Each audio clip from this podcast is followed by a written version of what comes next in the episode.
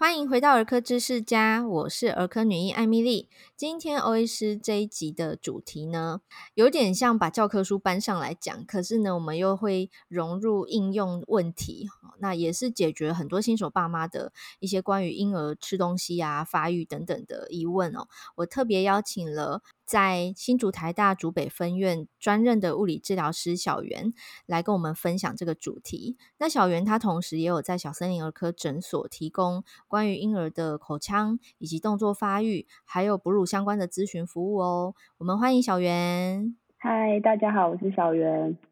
那今天打算讲啊、呃，跟舌系带有关，跟吃东西、副食品有关哦。所以呃，接下来欧医师会带大家从零个月的婴儿开始哈，我们从月龄这样子一一往上哈，那越来越大会有出现什么事、什么样的问题来跟大家分享。那首先第一段我们要讲的是零到四个月大的婴儿，为什么切四个月大呢？在儿科的建议啊，就是我们当然是建议爸爸妈妈全部乳哺喂到满四个月大开始，就可以考虑开始加入副食品。所以，我们第一段要讲的是零到四个月大的婴儿。那这个阶段的婴儿，他的口腔跟动作发展大概有哪些能力呢？那零到四个月的宝宝，他进食会需要完全依赖爸妈的协助，就是例如说他的姿势也要爸爸妈妈固定好。那他不管是亲喂还是平喂的时候，吸吮的动作，也就是舌头的动作，都是属于一个反射性的前后的动作，反而不是他自主的吸吮。那也没有办法做咀嚼或是咬食物。所以这样听起来，就是四个月前的婴儿，他只具备了吸奶的能力，而且是一种反射动作，就是不用学也会。对，那这样子是不是说，到了四到六个月后，他会发展出新的能力？这也是为什么我们在副食品的建议上面会说，诶，全母乳不喂的宝宝，我们可以在四到六个月大的时候观察一下宝宝他的呃进食的动作，还有我们大人在吃东西的时候，他会不会闻到香味，然后可能身体往前探啊，头转过来啊，或手伸出来，表现出有兴趣的样子。那这个时候多半也是他在有。椅背的这种椅子是可以坐直坐挺的年纪。对，那一般有的小朋友如果在四到六的时候还没有坐挺的话，就可以稍微支持下，保持坐姿，他就可以比较有呃一个能力去做一个以手就口的动作，那就是可以把副食品就是拿在手上，然后放到嘴巴的动作开始出现。那口腔的部分呢，它就是舌头的吸吮啊，就会开始是自主性的上下动作。就是可以从汤匙吃一些糊状跟比较稀的东西，但这个时期他还是没有办法做一个很好的咀嚼跟咬碎食物的动作出来。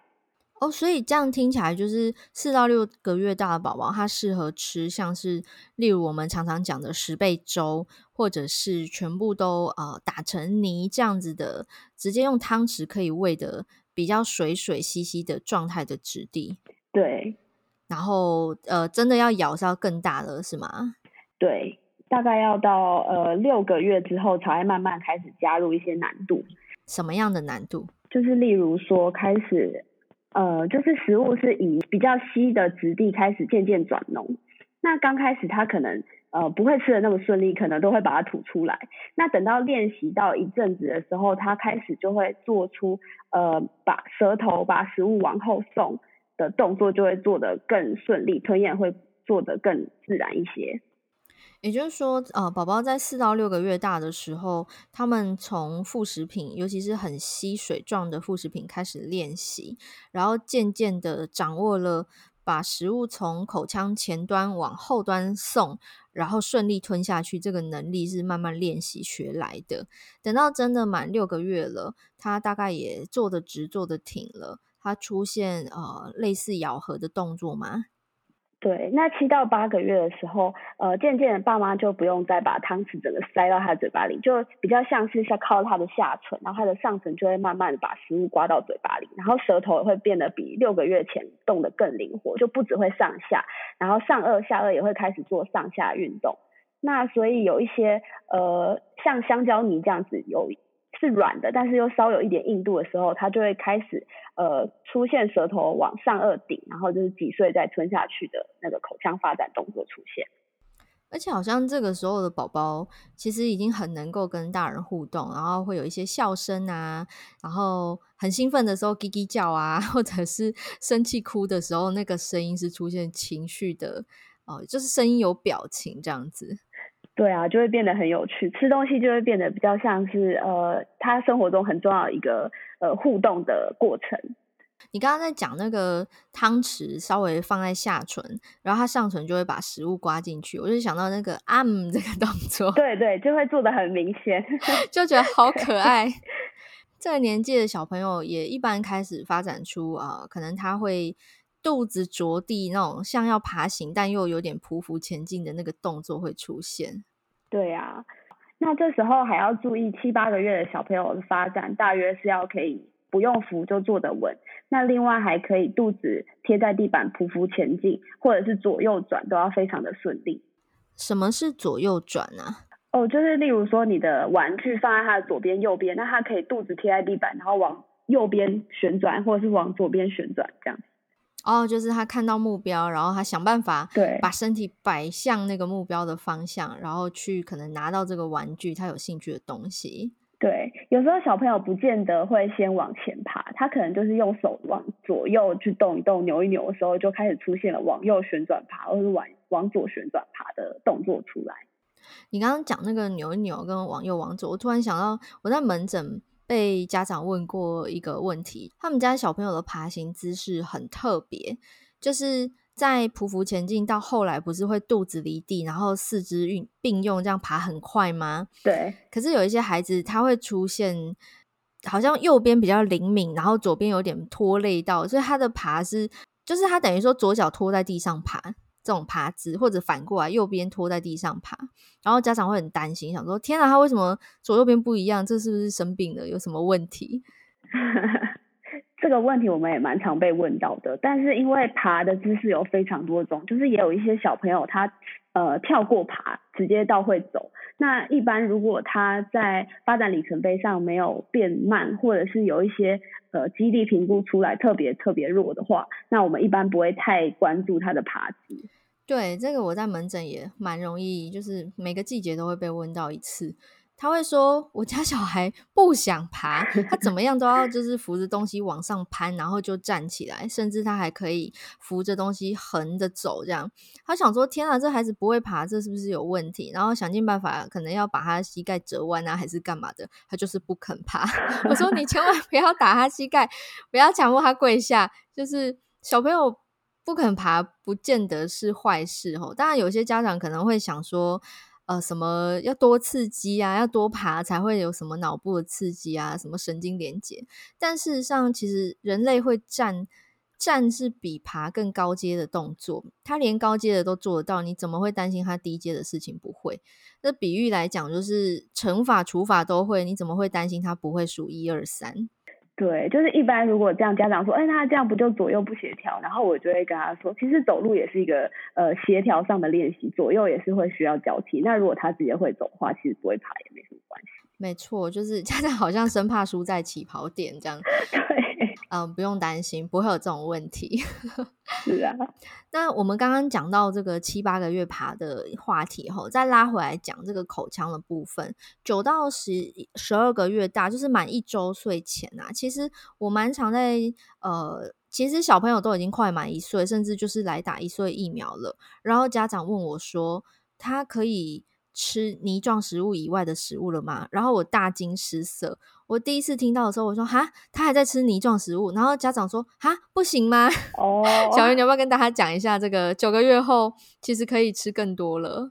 对，那一般家长就会说，哎，可是他牙齿都还没长齐，可他可以咬东西吗？其实小朋友在前期他在做一些舌头或者是口腔的练习的时候，就慢慢建立了呃咀嚼或者是咬的能力。那虽然不能咬得很好，但有时候被牙龈没有长牙齿牙龈咬到还是会有点痛，所以一吃可。呃，可以推断说，呃，像软饭啊或面条，一些煮软的青菜，还有碎肉，但即使没有，呃，即使没有牙齿，它经过练习中还是可以慢慢练习吃。那这个时候，它的舌头已经会左右移动，然后上下颚也会跟成人比较一样，就是做一些两侧跟旋转式的呃磨食物的动作。那它虽然只有几颗牙，但是它其实光靠牙龈的力量，就是可以把呃食物呃咬断，然后再用舌头推过来一些食物的块状搅拌之后吞下去。那其实家长只要呃间接式的练习的话，就不用太担心，还是会需要呃做一个衔接，就是回复到渐渐有颗粒啊，或者是呃因为一岁的时候就准备要开始不太需要捡食物了，所以要帮他做这个过渡的练习。没错，爸爸妈妈们千万不要低估自己小朋友的能力。你刚刚在讲那个切断食物啊，我想到一个久远的记忆，就是我侄子他小时候，他大概九个多月大，就是有一天我在家里吃梨子，然后他看着我吃梨子，我不知道是他看到我听到我咀嚼那个梨子有 juicy 的声音，还是闻到香味，他就一直 对，他就大眼汪汪。盯着我看，然后一直盯着我手中的梨子，然后我就，我那时候其实有点坏，我就想说，哦，你想要吃吗？可是你才两颗牙，你根本就不会啊。然后我就说，你要吃吗？好啊，给你咬咬看。诶，他九个月大，然后只有两颗门牙，他也是啃得津津有味，他就像刨刀 一样，把他那个梨子的表面，就这样刮，对对对，没错没错，他就刮刮刮把梨子刮成泥，然后就送进口里吞下去，哇，吃的津津有味，这样，嗯，我印象超深刻。对啊，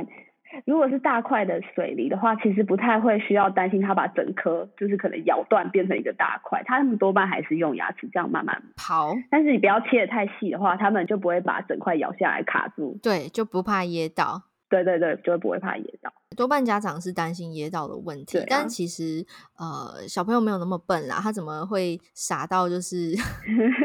你说意外总是有发生的时候，那你要看着他吃嘛，你在旁边看着就不用担心了。对，就是不能滑手机或者看电视，就是做别的事情，要在他旁边。没错。要养成好习惯，就是专心吃东西，这样他才不会呃有样 学样。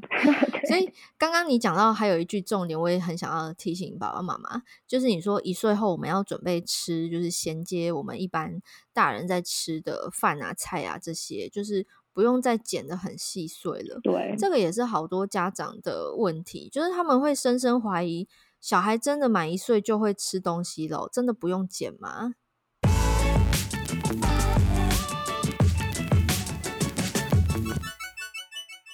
呃，其实他们中间如果按照这个里程碑去慢慢练习的话，理论上一岁的话，他可以跟大人吃一样的食物，除了像那些大块的排骨或者是那种纤维很长的菜，像水莲那种，还是会需要剪以外，他们其实可以跟大人就是同桌吃饭，然后建立起共识啊的那个氛围，就是正常吃饭氛围，不要在大人小孩分开吃，或者是什么，例如说阿嬷喂完小朋友之后才换大人吃，像这样。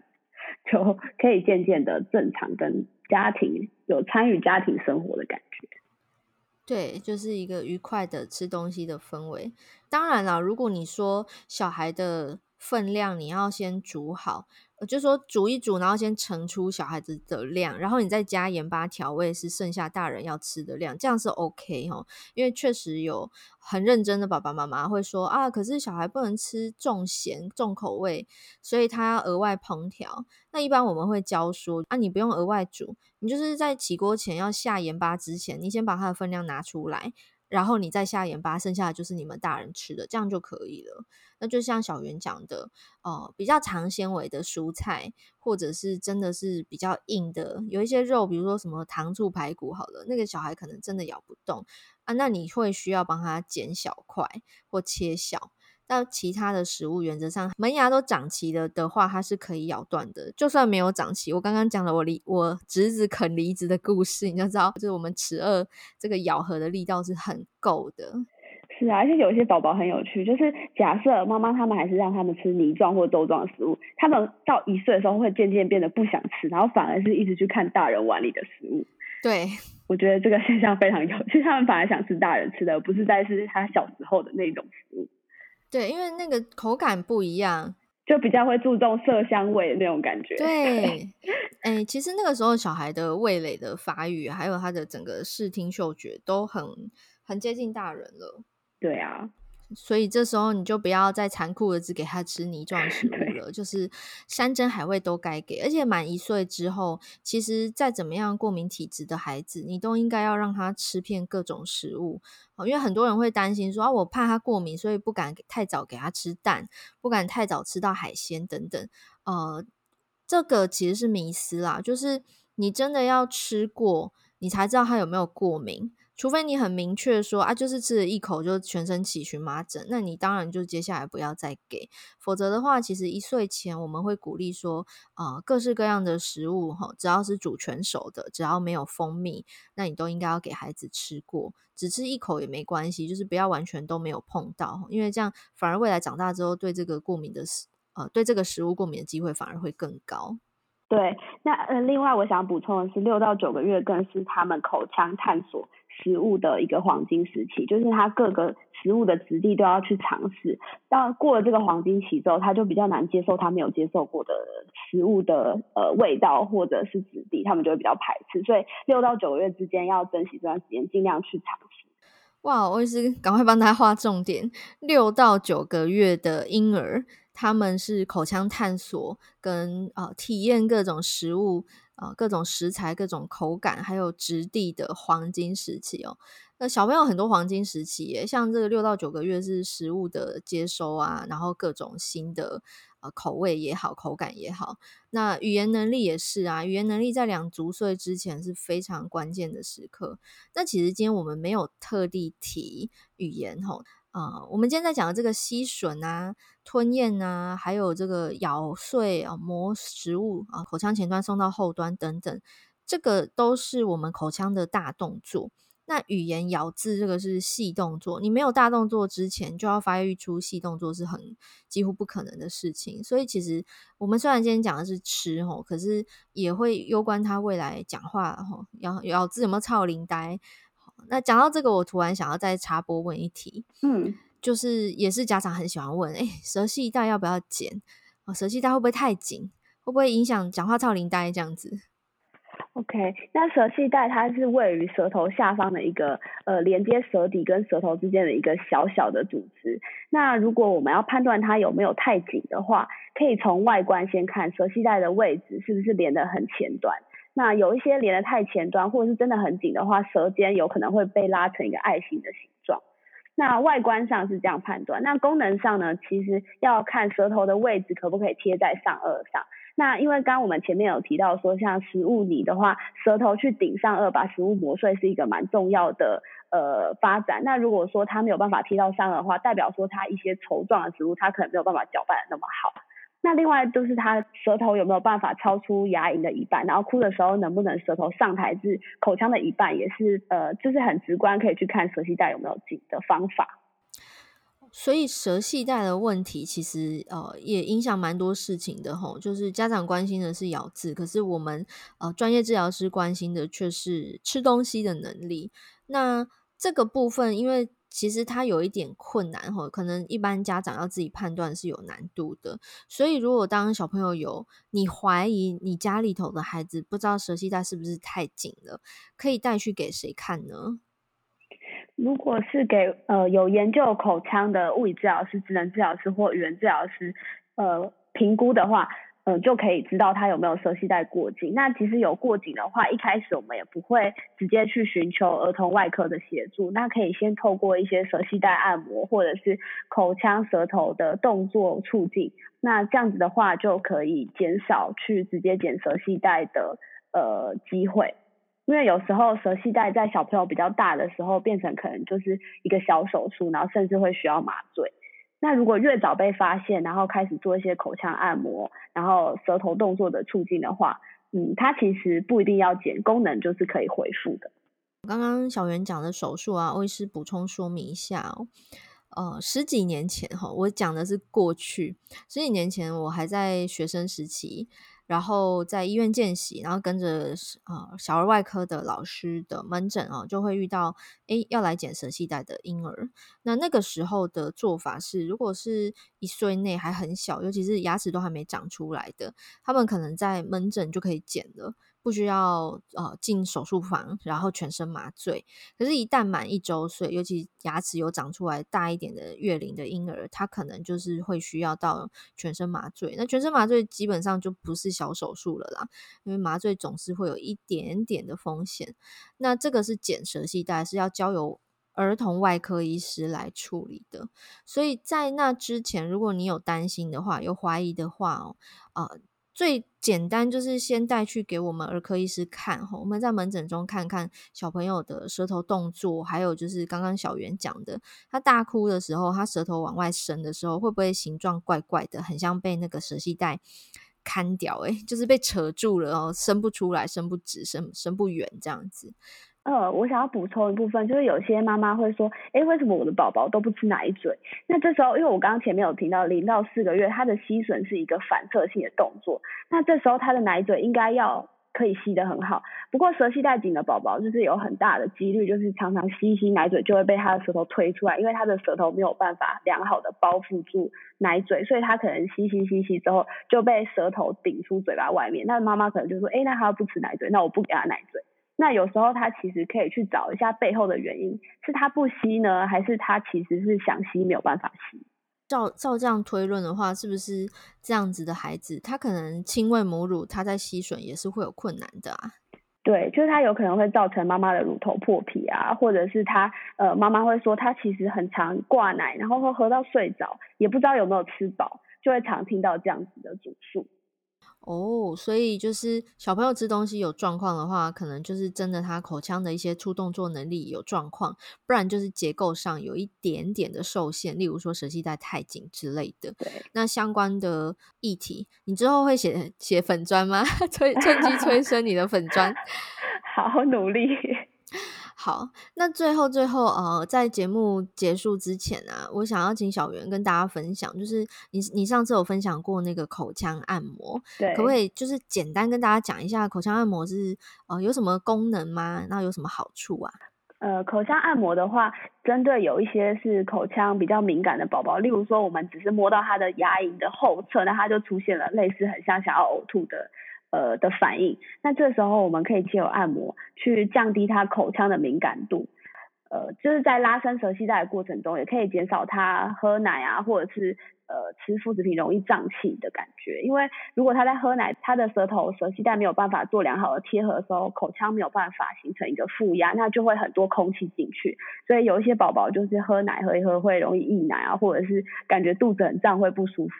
那所以。借由这个活动的话，除了妈妈轻微的疼痛可能会下降之外，那她也可以喝得更好，然后不会喝的时间拖得很长，或者是说她变成囫囵吞枣的喝一堆奶，然后还有一堆空气，导致她肚子不舒服。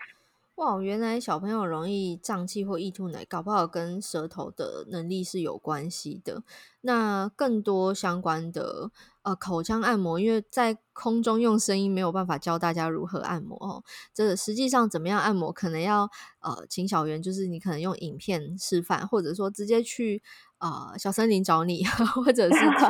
台大的竹北分院呃。去竹北分院要怎么样看到你啊？是需要透过儿科医师转介吗？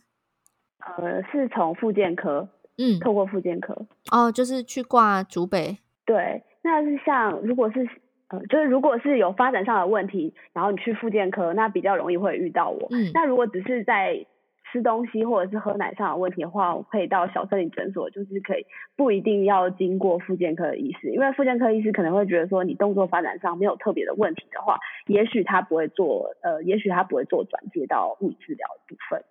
哦，对，因为你们光是动作，呃，就是需要早疗那一类的孩子就，就接接不完了。对，不过还有一种情况，就是他小时候出生了，发现好像脖子有歪歪的斜颈的宝宝，那一般他们也都有呃喂食上的问题，例如说他亲喂，他就是只喜欢特定某一边的乳房，然后脖子就会呃没办法转正啊，或者是他吃东西也吃的比较慢啊，那这些宝宝就会实际到我们手上，然后也可以做斜颈的治疗。了解，就是真的动作发展，或者是呃整个发展里程碑有 delay 的，需要早疗的孩子们，比较容易遇到你们。对，那如果单纯是吃啊、吸奶啊，或者是副食品，或者吞咽或者含饭的孩子，这类的比较局限在口腔的问题的孩子，呃，最快的方式可能是直接去小森林找你这样子。对对对。哎，这个工商服务，我我私心讲，真的真的就 是觉得，我真的觉得爸妈有需要，所以这不是业配哦，就是呃让大家知道说，哦，如果你有这方面的困扰，你真的是可以寻求专业的协助。那小袁，你你赶快伸出粉丝团，因为很多小朋友其实没有慢，但是他们吃东西就是有一些些小问题，他爸妈也喂的好痛苦，这样子。我完全就是这样长大的，对，我自己本身也是。对啊，就是欧医师为什么今天会邀小圆录这一集，就是因为呃，我自己也是这样的小孩，我我动作发展没有问题，我智力没有问题，可是我就吃饭有问题，我就是那种小时候吃饭很慢，然后会含饭的小孩，所以 我就会搞不好有一天去找你学一下口腔按摩，我 自己都会很有感觉。对，其实我自己也觉得有帮助，因为我到我小时候也是舌系带紧，但是都完全没有被发现。但是在小时候吃东西就吃的非常的慢，然后吃到粥类啊，或者是八宝粥 很讨厌，然后被催的时候就真的吃到吐，就是各种心酸血泪的。好，所以这个就化为动力来教大家，就是怎么样来解决啊、呃、孩子们的吃饭的吞咽的咀嚼的问题哦。那如果大家、呃、还有更多问题的话呢，就是之后欧医师催生小圆的粉丝团，等我催生出来，我再把它补到今天节目的说明栏里头。那呃，我可能会先放上的是那个小森林的粉丝团哈，就是呃，假设听众朋友有需要的话，你可以私讯。那个，反正奇医师会转借给你嘛，对不对？对。OK，今天非常谢谢小圆来到节目跟大家分享这个其实有点冷门、有点生僻的一个主题哦，关于小朋友的口腔的发育哈，他的舌头动作、他的副食品的啊、每个阶段该怎么吃，但是这个其实蛮重要的。那如果大家对今天的内容还有更多疑问的话呢，欢迎私讯我们。那欧医师会把我的粉丝团还有小森林儿科的粉丝团连接放在今天节目的说明栏里头。之后等小圆生出粉丝团的时候，我再补上来喽，OK，我们下次见啦，拜拜，拜拜，拜拜。